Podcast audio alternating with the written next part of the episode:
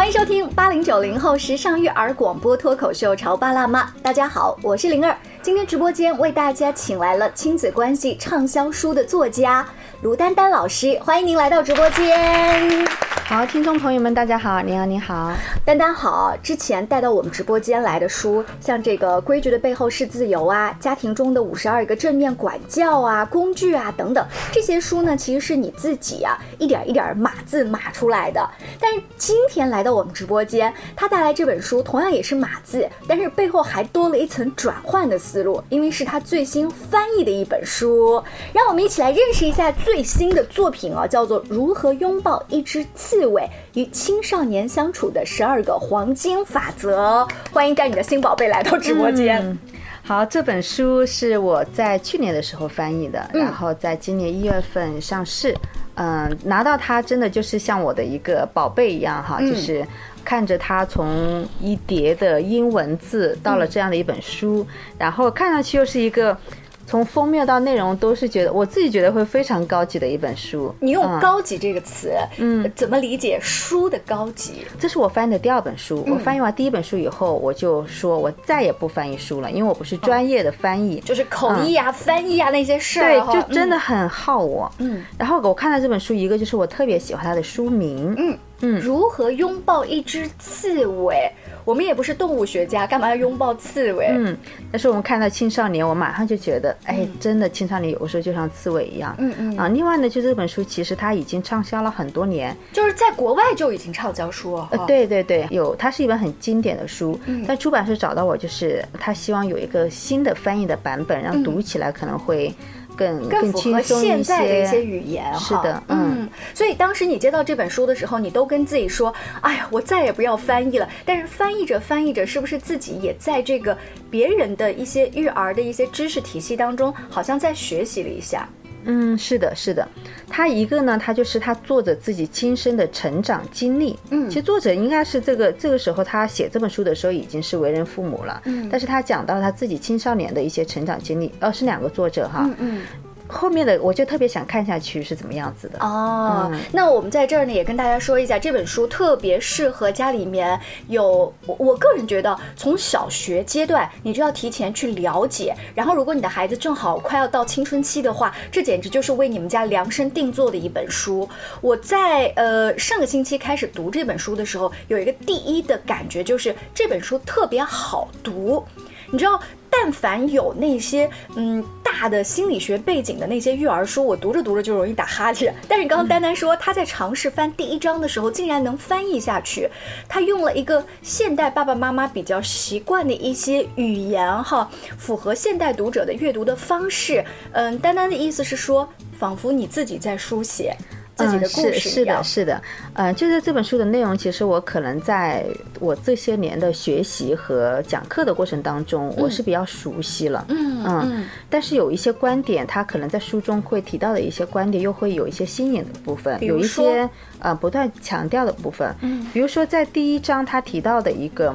啊，倾听孩子的哭泣。嗯，他举了一个例子，让我觉得特别好笑，或者特别认同。嗯嗯，他说我们在小孩在小婴儿的时候，他们哭，我们不知道他在到底要什么。对对。然后我们年轻的父母就想，哎，如果孩子大一点，他能说话就好了，这样我就知道他要什么了。嗯嗯。结果我们发现，当孩子到了青春期，嗯，他会讲话了，但是我们还是不知道他他要的是什么。对。所以这本书中就讲到一个观点，叫倾听他的。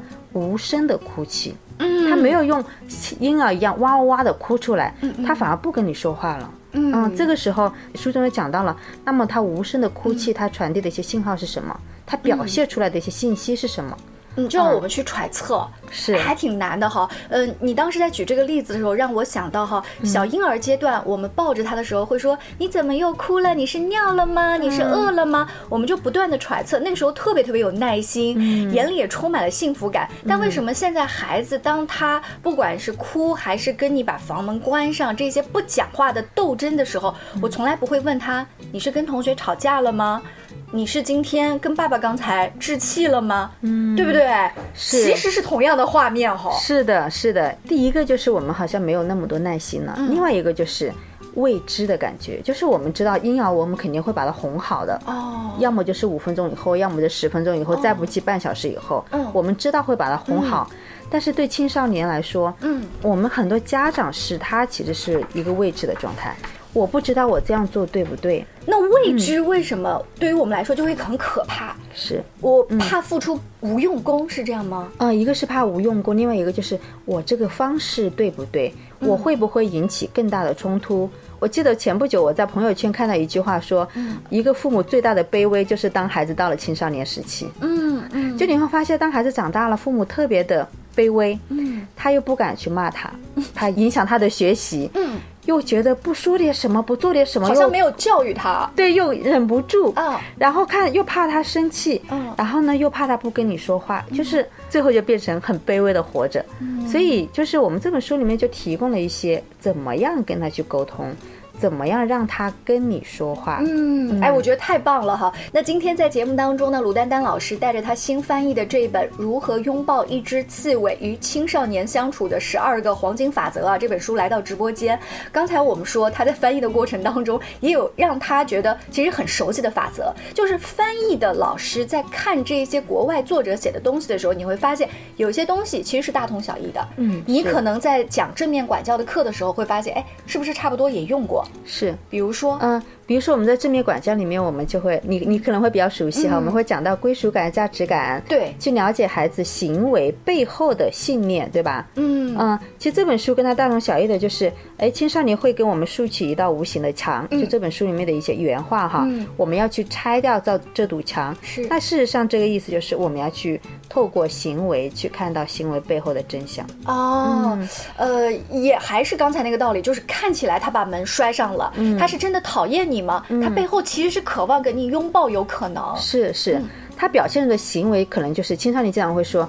你走开，不要管我。对嗯，关你什么事？对他的这个行为是这样子的，对吧？就像这些这些话，就像一堵墙墙一样的。嗯，但是我们不是说去看到这个话语，嗯直接看到这个行为。如果你直直接只是去针对这个行为，你自己会很受伤。你说他怎么能这样对我呀白眼？然后 对，然后家长可能说，是不是他已经不需要我了？是不是他真的长大了？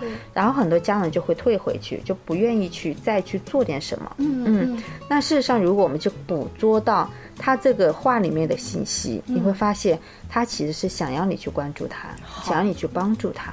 这个也是呃，在听我们节目的各位家长说啊，这本书呢我还没有买到手哈，但是你可能看过其他类的育儿书，有一些方法跟道理，它内在的逻辑其实是一样的。但是今天当嗯、呃丹丹老师带着另外一个老师，他从小的这个生长的背景啊，然后他活泼生动的语言，再重新描绘一下的时候，你仿佛走入另外一个花园，同样是赏花，哎，咱们今天看到玫瑰，后天看到这个就是菊花等等哈，不一样。但是咱们再来赏一遍，其实那个道理跟知识就是再融会贯通一下。嗯，呃，那今天在直播间呢，我们告诉大家，丹丹老师平时的工作除了他自己写书、翻译，可能做一些讲座呀，跟家长们做一些呃，比如说读书会。其实最近你的工作当中还多了一个内容，就是跟青少年孩子做个案的咨询。是，是你觉得呃，跟孩子做个案咨询，它帮助到你的写作和你的翻译吗？这是联系的吗？嗯，那是一定有的。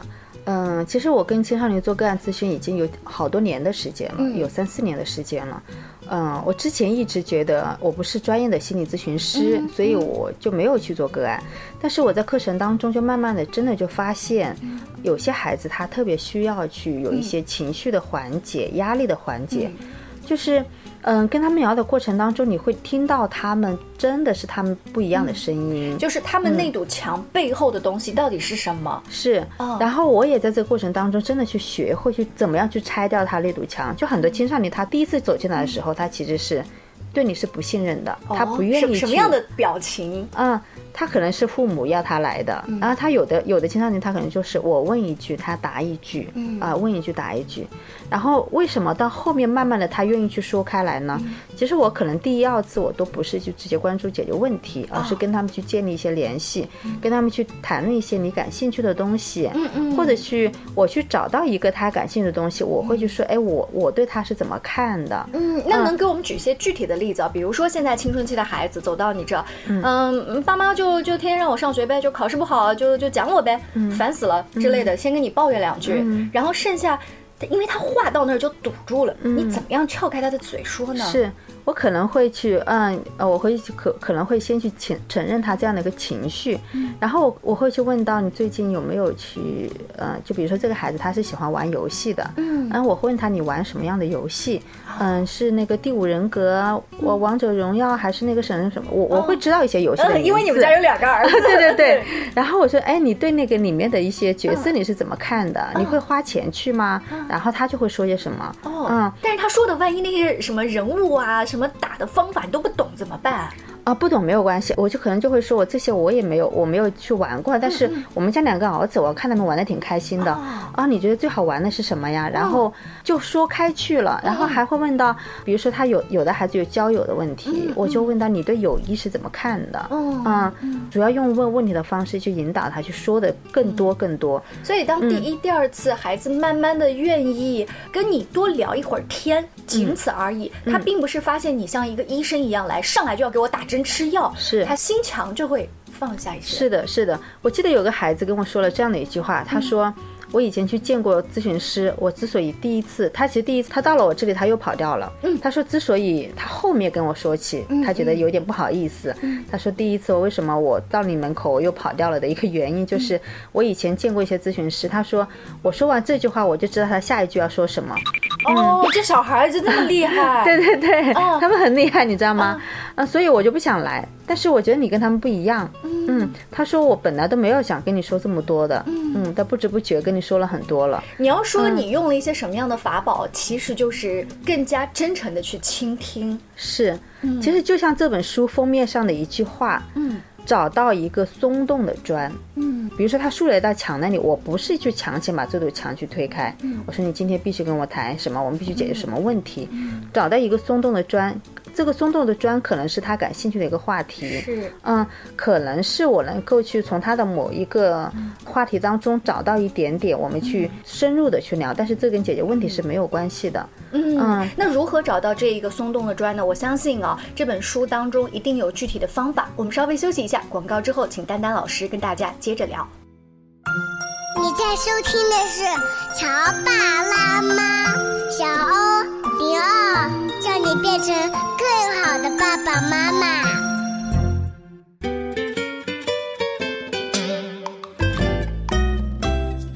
广告之后，欢迎您继续锁定《潮爸辣妈》。今天灵儿在直播间为大家请来了亲子书的畅销作家卢丹丹老师，她带着自己最新翻译的作品啊，来到了我们直播间。因为书名叫做《如何拥抱一只刺猬》，这个刺猬其实就是青春期的那些孩子嘛，他们把自己。竖起来，然后不让你来抱抱。但是刺猬也有它小肚子柔软的那一面啊，你们知道吗？刺猬在极其放松的情况下，可能会翻过来让你挠到它的肚子啊。那么这个书的副标题叫《与青少年相处的十二个黄金法则》。接下来我们就让丹丹老师跟我们具体来聊一聊这些法则当中。保你好用的一些方法。好，我在这里，我想先跟大家分享一个，就是讲这一部分，就是我们怎么样去促进沟通和交流。嗯，就是呃，很多青少年的家长的一个最大的一个困惑之一，就是他不跟你说，对，或者说我们跟他沟通的时候，很容易把天给聊死，对吧？是，嗯，那我们可能首先要做的是，我们怎么样去让他能够去开口跟你说话，嗯，对不对？嗯，比如说，就像一堵墙竖在你面前，嗯。哎，我们去找到一块松动的砖以后，你就发现你很容易把那个墙给推翻。嗯，那么呃，书中他讲了一个例子哈，就是呃，他们有一个青少年的活动，是为期一周的。然后呢，有一个孩子呢，他就一直一个人待着，不愿意去融入到这个集体，然后。啊，这个作者知道，就是那个辅导员啊，这是一个辅导员哈。辅导员呢，就像那个活动主管呢，就说了一下他的情况，说他不与人接触，总是待在自己房间写日记。嗯，家长朋友听到这句话，可以想象一下，这句话有没有给到你一些信息？日记，嗯，日记。对。然后那个主管听了以后，他就把这句话记到心里了啊，所以他跟那个孩子说，他把那个话题的一个。重点很自然的去转移到日记上。他说说出来你可能不相信，我最大的爱好是写日记，而且我已经写了好多本了。好会套路他。对，然后那个少年一听嘛，他的眼睛就亮了起来。然后他说：“哎，我也喜欢写日记啊，然后这对我来说也很重要。”然后这个话题就成为一个转折点。然后从此以后，这个年轻人就变得活跃起来了。嗯，然后与其他人也有了互动。嗯。所以这个日，所以那个日记变成这块砖喽。是的，就好像你的个案咨询当中，游戏变成了那块砖。是是。呃，那我们就得要想一想，我平时跟孩子交流当中，哪一些东西是砖？因为游戏和日记在大部分的家长眼里都是浪费时间的。我怎么还能跟他说这个事儿呢？让他特别感兴趣？你现在再来花时间这半个小时，你还不如去背的英语单词。嗯，是。呃，你当当家长有这个想法的时候，其实是已经大错特错了。是，其实你你要知道，就是你肯定孩子世界里面不可能全是学习，嗯嗯，有游戏，有写日记，也有他的朋友，嗯嗯，也有他今天可能经历了其他一些什么样的事情。比如说我在跟我自己孩子聊天的时候，啊，相处的时候，嗯，我有个很大的感触就是，嗯，在他心情不好的时候，他是不愿意跟你聊天的。嗯，对吧？嗯，有个时候，比如说他一看出来就是整个脸色不好，嗯，也不知道他经历了什么，然后我们就会去问，哎，怎么啦？好像不开心啊？然后他的回答是没什么，没事，还好，嗯，还好，啊，不用管我，走开，对吧？对，你看他竖起那堵墙，嗯，那这个时候你要去找到那块松动的砖，嗯，这个松动的砖没有一个固定的形式，就不一定是他每天感兴趣的游戏。如果你说游戏，你会说我今天不想玩，嗯，你你会不会被泼了一盆冷水的感觉？比如说，我会给他递个酸奶。嗯，今天是不是累了？你来吃点东西。我不想吃。我说那我就放在这里了。嗯嗯。然后我过一会儿又会过去，我可能会说，哎，今天妈妈做了些什么什么事情？嗯啊，跟他去说一说。嗯。哎呀，好了，我知道了。你好烦，你出去，我要写作业了。嗯。然后再过一会儿，我再去传，就是我不停的去传递一下爱的信息。啊，你讲到一个重点，叫不停的，是。你没有气馁的感觉吗？就是我在工作上也很累，我回来还要看你的脸色。就是那一刻，如果说作为家长，如果你真的觉得他孩子有一些情绪啊，躺在这里不写作业啊，或者说他真的是感觉很累呀，感觉是有心事啊，嗯，我要去试探一下，去尝试一下，嗯。嗯，然后我再过去，然后我说你现在感觉好点了吗？想不想跟我聊一聊？嗯。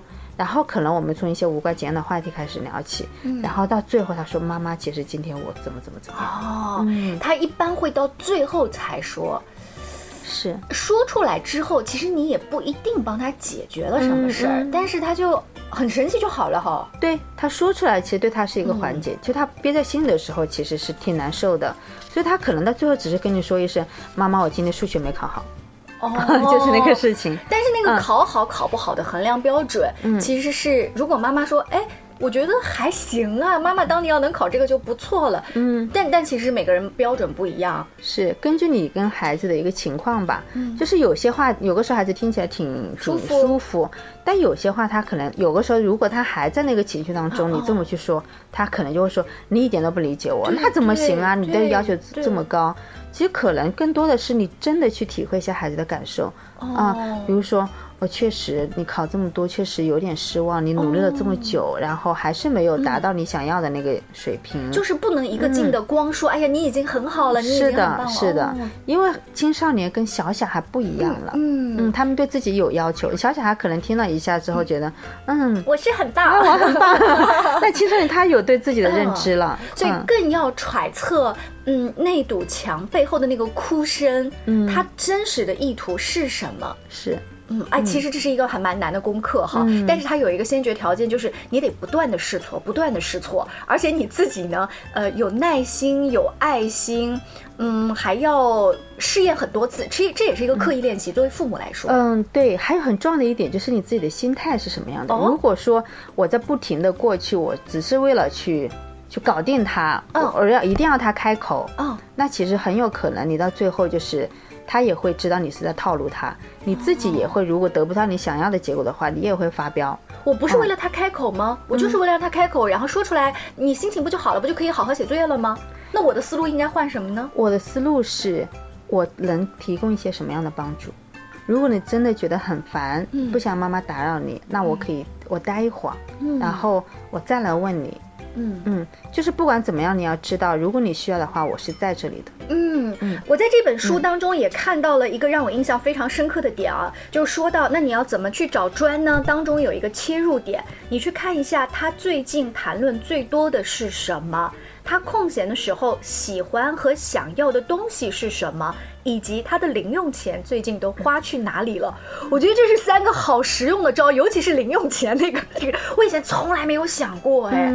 但是零用钱恰恰是孩子跟他的同学都很感兴趣的东西啊。是，嗯。嗯，这让我想起我们家老二，他他经常会带一个十来块钱，然后他他喜欢踢球嘛，嗯。有个时候他没有水没有了，他就去买一点喝的，嗯然后我就会问，那你买了什么呀？他说我买了一个饮料，然后我还给谁谁谁也买了，但是我只有十块钱，所以我只给两个人买了，哦。所以通过这个零花钱，你知道他跟谁的相处，他在干什么，对。嗯，他做的事情，嗯、是什么样的，然后我就会问他，那其他同学没有吃的喝到，你会不会被冷落呢？对呀嗯，他说没关系呢，我下一次我我就多带一点，或者他会想到办法，这样的话，哦，嗯，但是这也是一个很好的砖，对不对？嗯呃，如果说大部分的家长在去看他的零用钱花在哪的时候，第一反应是嗯小小年纪净搞一些花里胡哨的东西，买一些文具，你文具都多少就已经开始评判了，那人家根本就不想跟你继续聊下去了。对对啊对 今天呢，我们请丹丹老师来到直播间，说的是这十二个黄金法则。刚才说的其实算是第一条哈，倾听他们的哭泣以及拆掉保护墙，这两个算是把它融在一起讲的比较多一些，而这两个算是基础。对对对。嗯，你先要去这样的话，刺猬它可能才会愿意让你去靠近。嗯嗯，然后接下来，丹丹在看这个书的过程当中，还有哪一些是提醒我们可以要做重点记录、做一些笔记的？嗯嗯，我觉得在那个第一部分，其实后面还有一个制定规则。嗯，制定规则，我们相信在很多书中我都会看到，对吧？那这本书其实它给我一个耳目一新的一个部分，就是它强调了一点，就是你制定规则，你要给它一个明确的规则。嗯，就是你有没有发现，很多时候我给了规则以后，嗯，家长自己不遵守。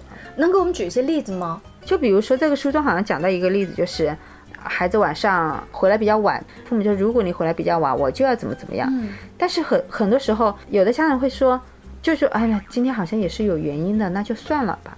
哦，就给就是自己和孩子都找了借口。对对。再比如说，有的家庭当中跟孩子约定手机的事情，嗯嗯啊、你在睡觉之前，你一定要把手机拿出来。嗯，但是有的时候家长一看孩子好像睡着了，那就让他放房间算了。哦啊、其实你看这个规则就没有用。哎呀，你这样讲的时候，我在自我反省。我这一个星期关于孩子几点钟睡觉，好像做的也模棱两可。我们约定是九点半得。睡觉，如果作业没有做或者一些打卡的事情没有做，就第二天再补。但这两天有的时候拖一个十分钟，第二天就拖十五分钟。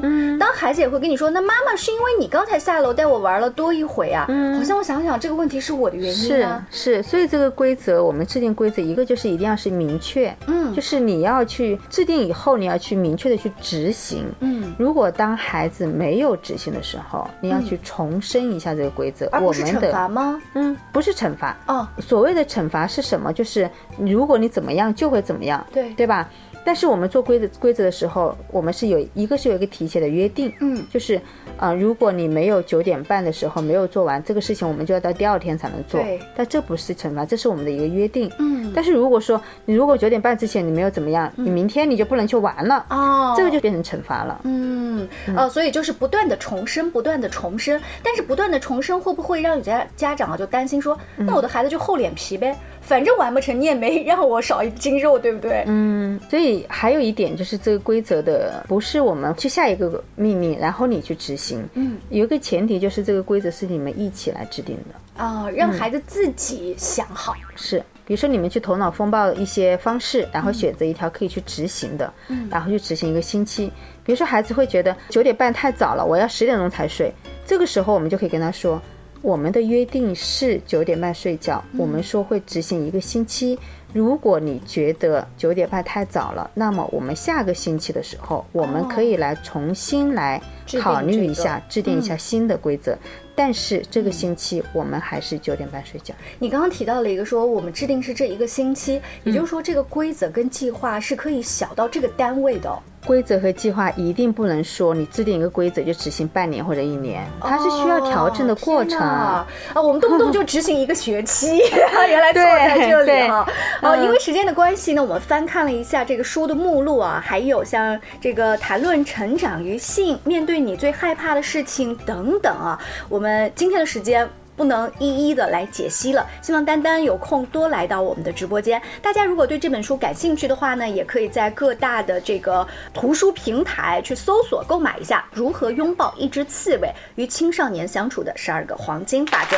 下期见喽，拜拜。